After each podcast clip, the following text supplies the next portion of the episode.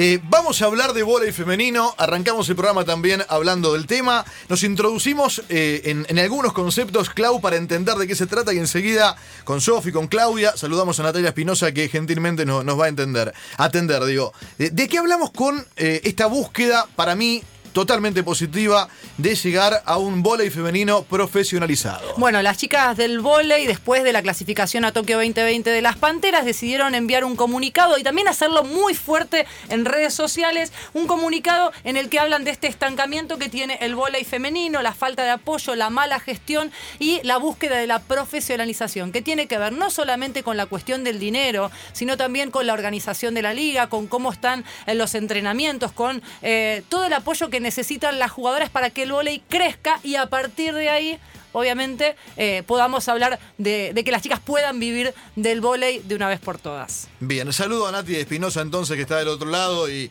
y, por supuesto pendiente de la causa, en la búsqueda, en tratar de conseguir esto que explicaba muy bien eh, Clau. Hola Natalia, ¿cómo estás? Soy Gustavo Kufner, estamos con Claudia Villapun, con Sofi Martínez. ¿Cómo te va? Buen día.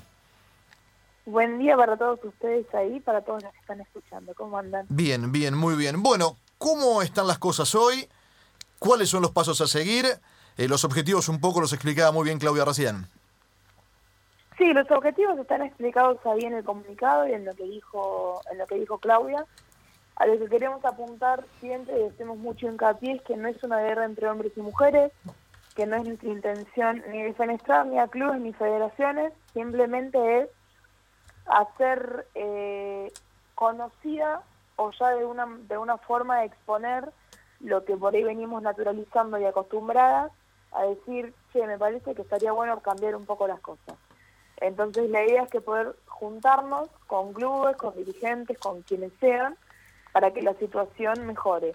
Hoy por hoy estamos terminando de organizar reuniones con algunos entrenadores y jugadores de distintos lugares para poner una apuesta en común de, de todos los clubes. Mm. Que si bien eso ya las jugadoras por nuestro lado lo hicimos, o sea, no es que nos lanzamos nosotras y el que se suma quiere. No, esto fue, no te digo que premeditado, pero previamente fue un mensajito a cada una representante de cada uno de los equipos a decir, che, ¿les parece? Sí. Y al toque eran 300 que decían, sí, sí, sí, sí, sí, sí, sí, me subo, me subo, todo estoy adentro. Y quizás no habíamos ni siquiera explicado porque no estaba ni el comunicado hecho. Mm. O sea, ya desde antes de sacar el comunicado, éramos un numerito interesante de jugadoras que decís, ah, para, no es un delirio nuestro entonces, que, que ahora queremos de golpe, no sé, cobertura social. No era un delirio que estábamos nosotros soñando algo demasiado utópico. Era una realidad que pasaba en la mayoría de los clubes. Nati, eh, buen día. A ver, este, este fin de semana arrancó, se jugó el primer weekend de, la liga. Lo que se vio en redes sociales es, además de los cartelones que mostraron eh, las jugadoras de los diferentes equipos, también se vio mucho apoyo de la gente. Vos me decís que están organizando reuniones. ¿Tuvieron alguna respuesta o algún mensaje de alguien un poco más arriba para saber que esto puede llegar a ser posible, por lo menos en el, no te digo en el corto plazo, pero en el largo plazo? ¿Más arriba te referís a más arriba dentro del ambiente del volei o más arriba eh, todavía? más arriba puede ser desde la FEBA hasta la Secretaría de Deportes. Eh, sí hemos tenido respuestas de lugares eh, como que sí que tienen intención de que las cosas mejoren y de hacer algo y tenemos que concretar esas reuniones. Eh, pero no, de parte de la federación no hubo, no hubo nada. ¿Cuáles son los objetivos, los primeros pasos? Decís que hubo reuniones ya con clubes. ¿Cuáles son para vos los, los objetivos más cercanos como para empezar allá a hacer cambios y caminar este, este proceso hacia la profesionalización del voleibol femenino? Reuniones concretas físicas con clubes todavía no hubo. Sí hubo a través de mensajes eh, o llamados eh, puestas, o sea, o por ahí planteos o por ahí temas, o decir, bueno, cuando nos juntemos tratemos de abarcar todos estos temas Recién vamos a juntarnos mañana por primera vez con entrenadores. Mm. Y algunas jugadoras, en realidad algunas jugadoras somos Tato y yo las únicas dos que estamos acá en Argentina en este momento. Claro, te iba a preguntar justamente por eso, ¿qué, qué representa para ustedes también que muchas chicas, muchas exjugadoras eh, de las Panteras también, que han vivido también toda esta cuestión en otros momentos, ¿qué, ¿qué importancia tiene en recibir este apoyo? No sé, me imagino, por ejemplo, a Juli Lascano, que juega en el exterior, que juega en Polonia, también llevando, llevando adelante toda esta movida. O sea, no están solas las chicas que juegan acá. No, es que es algo que nos compete a todas las jugadoras Mm. y ex jugadoras de vóley. Yo hoy por hoy soy ex jugadora. Claro. O sea, no, no estoy haciendo ni siquiera esto por beneficio propio, porque yo no firmaría contrato de nada, yo no tendría ninguna de, esa- de esos beneficios. Así como infinidad de chicas que son ex jugadoras, pero hasta ex jugadoras de que dejaron de jugar hace más de 10 años. Sí. Y que en cuanto se los planteas decís, sí, o sea, ahí, ahí te das cuenta y me llegan mensajes de pibas chicas que hoy por hoy están jugando y hasta con ideas ellas, Mm. que vos decís, che, realmente no estamos solas. Porque en primera instancia, claro, de último éramos cuatro que nos estábamos exponiendo totalmente eh, a correr riesgo, no sé si correr riesgos es la expresión, pero que éramos cuatro que estábamos diciendo con nombre y apellido. Mm. Y de golpe eran otras que decían, no, che, pero yo creo que tengo, pero fíjate que por ahí...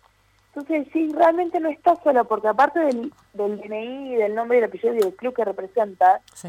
te tiran alguna idea, te aconsejan de alguna manera, conozco un abogado, conozco de acá, conozco de allá, y no abogado porque vayamos a demandar a alguien, sino porque hay que tener un montón de resguardos y reparos legales que algunas hacemos agua, porque de las jugadoras sí habrá abogadas, pero de las cuatro que estábamos ahí hacíamos agua en la parte legal.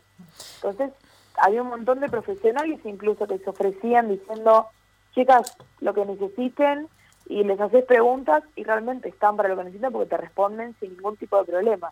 Entonces está buenísimo y sí, es pauta de que no estamos solas. si tuviésemos que hacer un punteo de eh, las cosas a modificar en el vóley femenino, ¿qué, qué, qué- recién hablábamos hace un rato con Clau también, a ver si ne- conviene hacer una liga más larga, si mejorar los entrenadores, si el cuerpo médico, ¿cuáles son las cosas que vos decís, acá hay que darle una vuelta de rosca para avanzar en este camino?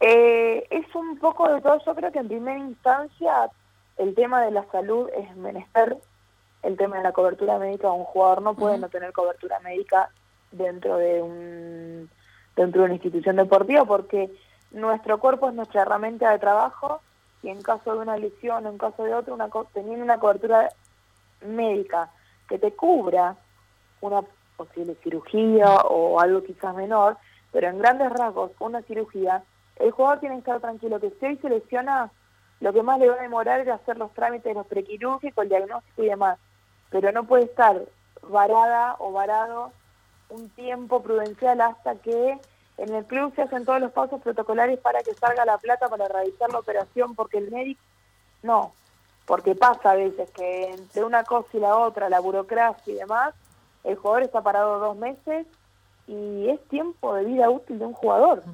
O sea, la cobertura médica en caso de lesión, nunca pasó que ningún club deje en banda a ningún jugador, esto quiero que quede claro.